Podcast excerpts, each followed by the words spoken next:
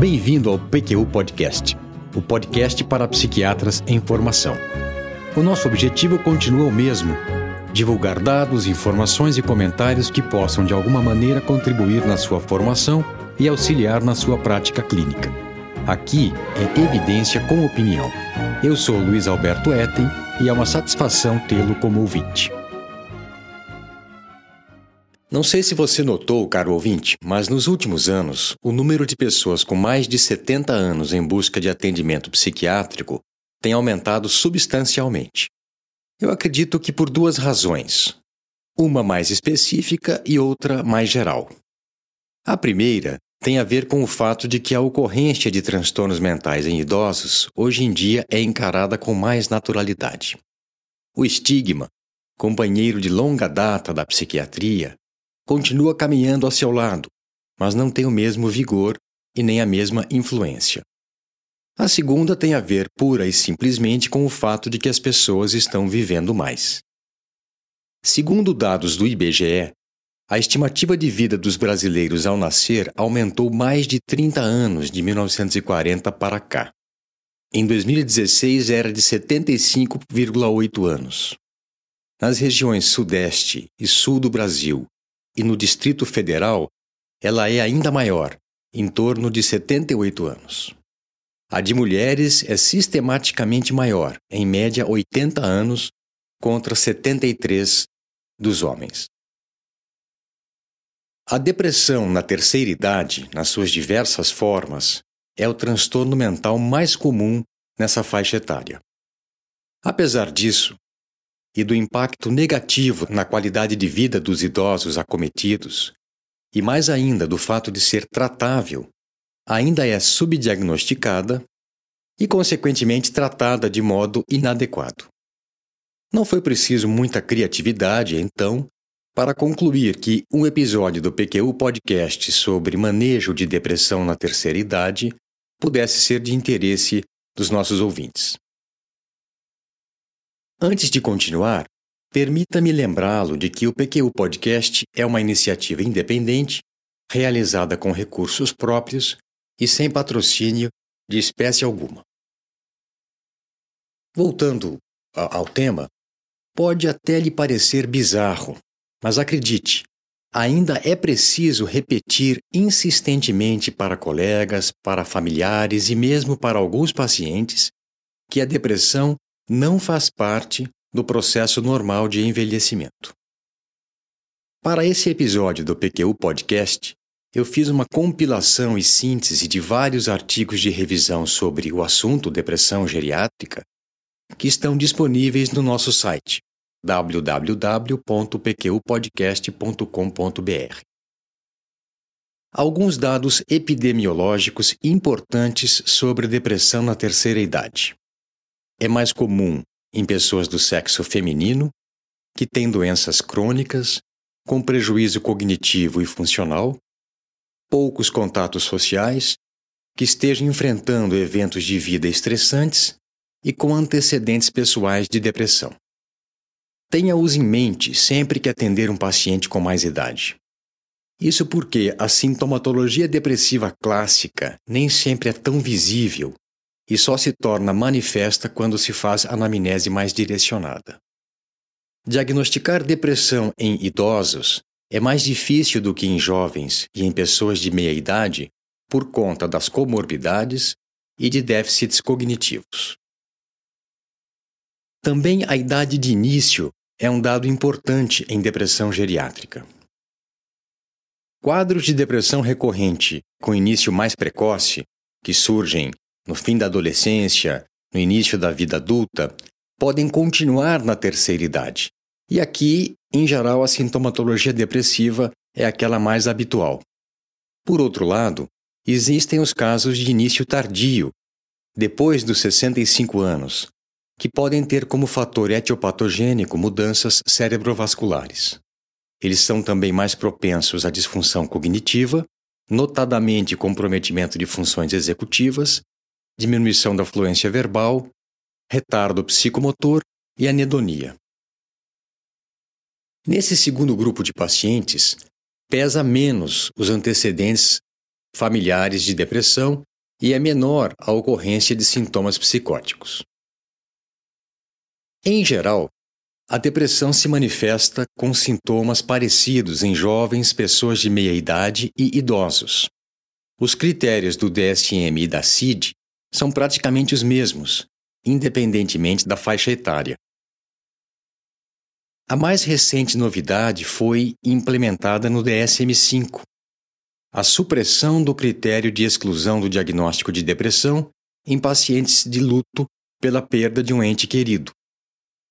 Anteriormente, esse era um critério de exclusão, quer dizer, se, se havia na história recente a perda de um ente querido ou um revés muito importante que significasse um, uma perda, o diagnóstico de transtorno depressivo deveria ficar é, sob suspeição. Essa mudança ela vai ter um impacto maior na frequência de diagnóstico de depressão em pacientes idosos, muito mais susceptíveis a perdas. Em termos de apresentação clínica, o que se sabe é que, pelo menos em serviço de atenção primária, em idosos as queixas principais não são humor deprimido e anedonia, elas estão lá. Essas queixas, se forem pesquisadas, elas serão encontradas e serão trazidas à, à baila. Mas as queixas somáticas, como fadiga, inapetência, emagrecimento, dores vagas, queixas de memória, isolamento social, descuido da aparência e dos cuidados pessoais, elas são mais comuns. E esses pacientes, eles podem não relacionar esses sintomas que eu acabei de listar com depressão. Mas os médicos devem sempre pensar nessa possibilidade como a causa subjacente a essas queixas. O termo depressão mascarada foi utilizado para descrever esse fenômeno, mas caiu em desuso pela falta de precisão como categoria diagnóstica. Sabidamente, a depressão tem impacto negativo na cognição especialmente em idosos. O conceito de pseudodemência, para se referir a esse fenômeno, não é mais tido como válido. Considera-se hoje que a presença concorrente de sintomas depressivos e déficits cognitivos teria mais a ver com o processo fisiopatológico dessa, dessa apresentação clínica de depressão do que com um transtorno disfarçado de outro. Não é infrequente que se observe sintomas depressivos em pacientes com demência de Alzheimer. O diagnóstico depressão da doença de Alzheimer foi proposto para pacientes com Alzheimer que apresentam três sintomas depressivos clássicos concomitantemente. Essa iniciativa tem como intuito determinar as melhores abordagens terapêuticas para esses casos, se é que eles de fato sejam ou constituam uma categoria à parte, coisa para se observar é, na medida em que os estudos vão sendo feitos a, com essa população. Não deixe de fazer uma avaliação cognitiva como rotina de avaliação de pacientes com mais de 65 anos. A meu ver, entretanto, ela não precisa ser realizada formalmente com o auxílio do mini exame do estado mental, por exemplo, logo na primeira avaliação. Aliás, na minha prática, nesse primeiro contato, eu faço essa avaliação de modo mais informal, valendo-me das respostas a perguntas sobre antecedentes familiares e pessoais. O meu intuito, nessa primeira avaliação, não é sobrecarregar o paciente com uma primeira consulta extenuante. Tão ou mais importante que o diagnóstico e a proposta de tratamento neste primeiro momento é transmitir ao paciente e aos familiares que você entendeu o que se passa e que com o tratamento deve haver alguma melhora clínica, alívio sintomático e ganho em termos de qualidade de vida. Em idosos, como eu já disse, mas vale a pena reforçar, além dos sintomas depressivos habituais, há queixas somáticas vagas, constipação intestinal, dores, fadiga, sensação de peso nas pernas, preocupação com perda de peso, ruminações obsessivas, dificuldade para tomar decisões, negatividade acentuada e lapsos de memória. Por isso, a participação de um parente ou cuidador, ao menos em um trecho da primeira entrevista e de algumas entrevistas, é recomendável para que se faça o diagnóstico com mais precisão. Não deixe de reservar um tempo da primeira consulta para fazer um levantamento minucioso de todos os medicamentos em uso, devido ao fato de que muitos dos que são prescritos para os problemas clínicos que esses pacientes apresentam podem induzir ou mesmo agravar o quadro depressivo. Não há consenso sobre quais exames laboratoriais devem ser solicitados na avaliação de um paciente idoso com depressão. Mas é aconselhável que se descarte a participação de alterações metabólicas e deficiências nutricionais por trás de sintomas depressivos nessa faixa etária.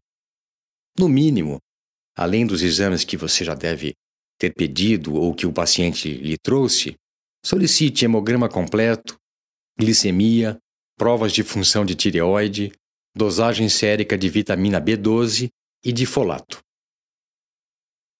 Eu não poderia deixar de abordar um episódio que trata de depressão geriátrica, e nem você pode deixar de fazê-lo na consulta inicial com um paciente idoso deprimido, caro ouvinte, a questão da ideação suicida e do suicídio. Embora pensamentos e comportamentos suicidas não aumentem com a idade, a taxa de suicídios é dramaticamente maior após os 70 anos. Os fatores de risco para suicídio em idosos deprimidos incluem a morte do cônjuge, morar só, considerar-se mais doente do que de fato se está, solidão, perturbações do sono, dor, desesperança e acesso à arma de fogo. Não é raro que o paciente que cometeu o suicídio tenha se consultado com um médico alguns dias antes do evento. Daí a importância de se perguntar abertamente sobre o assunto, de conversar sobre essa questão delicada. Não há evidência de que se fazer isso despertará tais ideias no paciente. Pelo contrário, sabendo abordar a questão, o desabafo será terapêutico. Passemos agora às questões relacionadas ao tratamento dos quadros depressivos na terceira idade. As modalidades de tratamento são as mesmas utilizadas em outras faixas etárias: medicamentos antidepressivos, psicoterapias com técnicas específicas voltadas para é, manejo de depressão e eletroconvulsoterapia, o ECT. É fato que o tratamento bem feito e bem sucedido promove melhora importante no funcionamento geral e na qualidade de vida, especialmente em idosos. O tratamento farmacológico dos quadros depressivos na terceira idade, lamentavelmente, costuma ser inadequado. A maior parte dos pacientes nem sequer recebe diagnóstico correto e, logicamente, não recebe tratamento algum. Naqueles em que se fez o diagnóstico de depressão, a farmacoterapia em geral é feita com doses menores do que as recomendadas ou por um período de tempo mais curto. Em comparação com pacientes de meia idade com depressão, observa-se a mesma proporção de remissão com o tratamento adequado, mas maior índice de recaídas nos mais idosos. Daí a necessidade da fase de manutenção, de continuação e de manutenção do tratamento. A depressão pode exacerbar manifestações clínicas de doenças comórbidas, tais como diabetes, hipertensão arterial, cardiopatias, doença de Parkinson, artrite, câncer e acidente vascular cerebral. Além de ser fator de risco para as complicações dessas doenças. E vice-versa, ou seja, Tais doenças dificultam também o manejo do quadro depressivo. A presença de comorbidades, bem como eventos de vida recentes, limitações físicas, isolamento social e fatores socioeconômicos devem ser sempre levados em conta no planejamento terapêutico de um caso de depressão em idoso. Além disso, idosos podem não aderir às recomendações médicas por conta de déficits cognitivos, das próprias comorbidades e de problemas relacionados à complexidade da polifarmacoterapia, muito mais comum nessa faixa etária. Por essas e outras mais é que eu insisto na importância de um envolvimento de familiar para o aumento da efetividade de uma intervenção. De maneira geral, os antidepressivos são eficazes no tratamento de depressão em pacientes idosos com depressão, mas existem evidências de que a sua eficiência diminui à medida que a idade aumenta. Entretanto, esse fato parece ter mais relação com a presença de comorbidades, especificamente doenças cardiovasculares e doenças cerebrais isquêmicas, e com a tendência dos médicos a prescrever doses subterapêuticas de antidepressivos para pacientes mais idosos, do que, na verdade, com um, algum indicativo de perda de eficácia nesse grupo de pacientes. Os antidepressivos estão indicados nos casos de depressão moderada a grave em idosos. Os casos mais leves podem ser abordados com modalidades de psicoterapia desenvolvidas com foco no tratamento de depressão, praticamente duas: cognitiva comportamental e interpessoal. Mesmo em casos mais graves, elas podem ser úteis também. Aliás, em alguns casos, não há dúvida de que a melhor abordagem é a, a combinação de psicoterapia e psicofarmacoterapia. O maior número de comorbidades clínicas e os medicamentos utilizados no seu tratamento complicam o manejo terapêutico de depressão em idosos. Algumas, inclusive, são contraindicações relativas para o uso de antidepressivo: infarto recente do miocárdio, glaucoma, insuficiência renal e insuficiência hepática. A presença de comorbidades, como já dito, pode diminuir a resposta terapêutica e a tolerabilidade aos antidepressivos. Além de o tratamento medicamentoso de outras doenças resultar em maior risco de interações medicamentosas e de efeitos colaterais, o uso crônico de alguns medicamentos pode desencadear ou agravar um quadro depressivo. Dentre eles, apenas para dar alguns exemplos, nós teríamos os corticosteroides, os antihipertensivos que agem no sistema renina-angiotensina, o captopril, o enalapril, antiarrítmicos, como a amildarona, antivertiginosos, a flunarizina, anti-enxaquecosos, o sumatriptano, antiparkinsonianos, interferon e quimioterápicos. Os antidepressivos estudados em pacientes com mais de 65 anos são os tricíclicos, os inibidores seletivos de recaptura de serotonina e os duais, venlafaxina, desvenlafaxina, duloxetina, também a, brupo, a bupropiona, a mirtazapina e a agomelatina. Exceto pelos tricíclicos, não se necessita de ajuste de dose desses medicamentos em função da idade. Os inibidores seletivos de recaptura de serotonina e os inibidores de recaptura de serotonina e noradrenalina são as classes de antidepressivos consideradas de primeira linha no tratamento de pacientes idosos. Os mais utilizados são a sertralina, o escitalopram, a venlafaxina e a duloxetina.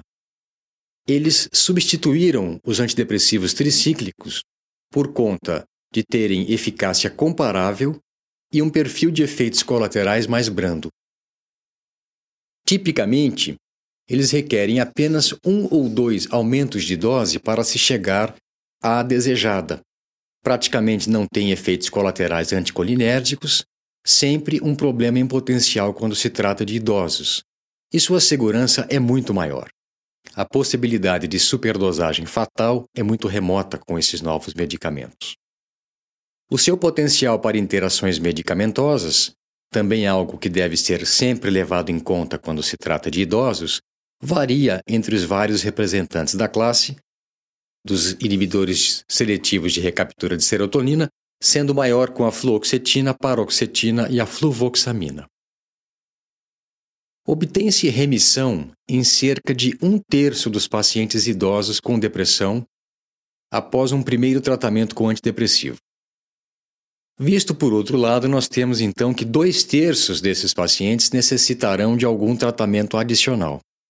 As opções são as mesmas que no tratamento de casos mais trabalhosos em adultos jovens ou em pessoas de meia idade, ajuste de dose, mudança ou associação de medicamentos. Nesses casos em que há apenas resposta parcial, é para se considerar o uso concomitante de psicoterapia. Apenas dois medicamentos foram estudados como potencializadores de antidepressivos em pacientes com mais de 65 anos, tendo como meta a remissão, lítio e aripiprazol, ambos com bons resultados, em torno de 40% de remissão em comparação com placebo. A maior parte dos ensaios clínicos controlados para o tratamento de depressão excluem pacientes idosos e com comorbidades. E assim, as evidências para diretrizes de tratamento dessa população são restritas. Os déficits cognitivos de pacientes idosos deprimidos podem ser parcialmente ou mesmo completamente revertidos com o tratamento quando eles são consequência da depressão. É importante ter em mente que a relação de depressão e demência é variável. Em alguns casos, a depressão é um fator de risco para a demência. Em outros, é consequência da demência. E em outros, mais, é comórbida. O fato é que o componente depressivo, em geral, é sensível ao tratamento e seu controle pode resultar em ganho de qualidade de vida, mesmo que o quadro demencial permaneça inalterado. Não deixe de pensar em intervenções psicossociais para esses casos: psicoterapia comportamental, musicoterapia e orientação e treinamento de cuidadores. Em idosos em condições físicas precárias, com maior comprometimento da saúde geral, mais fracos e abatidos e dependentes de terceiro, a morbimortalidade é significativamente maior em resposta a estressores. E a depressão? Uma consequência inevitável dessa situação? Não necessariamente. Aliás, apesar de comumente haver sobreposição dos dois quadros, a debilitação física e a depressão, a relação entre eles também é variável. Essa debilidade física pode ser causa, consequência ou apenas comórbida com a depressão. Tal ocorrência deve ser levada em conta no planejamento terapêutico de um paciente idoso deprimido, porque a sensibilidade aos efeitos colaterais dos antidepressivos costuma ser maior nesses casos em que há mais debilidade física. Uma vez obtida a remissão do quadro, parece-nos sensato que se deva manter a medicação, mas são poucos os estudos que investigaram essa questão em pacientes com mais de 65 anos de idade. Uma meta-análise de 2011, computando oito ensaios clínicos controlados, mostrou que o risco de recaída e recorrência de depressão em 925 pacientes foi menor nos que receberam tratamento de manutenção com antidepressivos depois da remissão em comparação com placebo, 30,3 versus 40,7%. Por outro lado, uma revisão Cochrane de 2012 concluiu que os benefícios do uso continuado de antidepressivos para a prevenção de recorrências em pacientes idosos não são claros e que não poderia ser feita uma recomendação nesse sentido com base no material revisado. É, essa revisão Cochrane mostrou também que o uso estendido por 12 meses pareceu válido, mas com base apenas em três estudos com poucos pacientes e que utilizaram diferentes classes de antidepressivos, inibidores seletivos de recaptura de serotonina, tricíclicos e imal, e que os dados disponíveis sobre a validade de uso de psicoterapias como tratamento de manutenção são muito limitados para que se chegue a alguma conclusão. Com base nos dados disponíveis, mesmo em levantamentos mais recentes, não é possível fazer uma recomendação definitiva sobre por quanto tempo manter o antidepressivo após a remissão do quadro depressivo. Mas o seguinte critério parece razoável. Pensar na interrupção da medicação depois de um ano sem sintomatologia nos pacientes que não tinham antecedentes de episódios depressivos, ou seja, naqueles em que o episódio tratado tenha sido o primeiro e único. Nos demais, o uso deve ser por período mais prolongado, por no mínimo dois anos a contar da remissão. Além do critério recuperação clínica, outros fatores pesam na decisão do tempo de uso do antidepressivo após a remissão sintomatológica e a recuperação funcional. Preferência do paciente, tolerabilidade do esquema terapêutico, gravidade do episódio depressivo, grau de dificuldade para resolvê-lo integralmente e presença de fatores de risco para recorrência, comorbidades, falta de suporte social, limitações físicas, por exemplo. Uma palavra sobre a eletroconvulsoterapia em pacientes idosos. É uma modalidade de tratamento muito eficaz, notadamente nos casos de depressão psicótica acompanhada de catatonia e naqueles em que a debilidade física dificulta o uso de medicamentos. A taxa de remissão pode chegar a 60% dos, dos pacientes tratados com essa modalidade. E, finalmente, algumas peculiaridades do tratamento farmacológico de depressão em pacientes dessa faixa etária, com mais de 70 anos. Primeiro, sempre levar em consideração na escolha do antidepressivo seu potencial para interações medicamentosas, já que muitos idosos tomam mais de 10 tipos de medicamentos. Segundo, ver com o geriatra, cardiologista, neurologista, enfim, com o colega que, com os colegas que estão cuidando do caso, se haveria possibilidade de simplificar o esquema terapêutico. O que se observa na maior parte das vezes em que se faz esse esforço conjunto, pelo menos na minha experiência, é a diminuição da quantidade de medicamentos em uso. Terceiro, evitar benzodiazepínicos que não têm efeito antidepressivo e estão relacionados com maior risco de quedas, sedação e prejuízo cognitivo. Por outro lado, não se aventure a suspender abruptamente um benzodiazepínico que o paciente vem usando há décadas.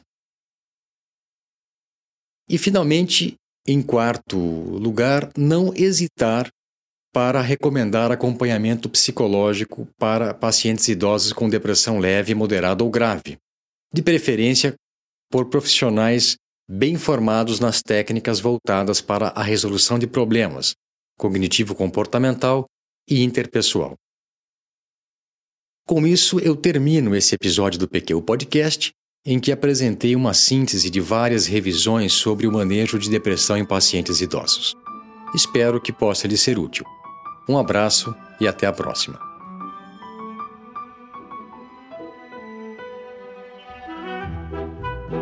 Opiniões, dúvidas, questionamentos? Participe do nosso grupo no Facebook. Lá há espaço para discussões conosco e com outros ouvintes. Assine o feed do podcast. Se você está no iTunes ou em qualquer plataforma de podcasts, basta clicar em assinar e receberá automaticamente nossos novos episódios em seu aplicativo.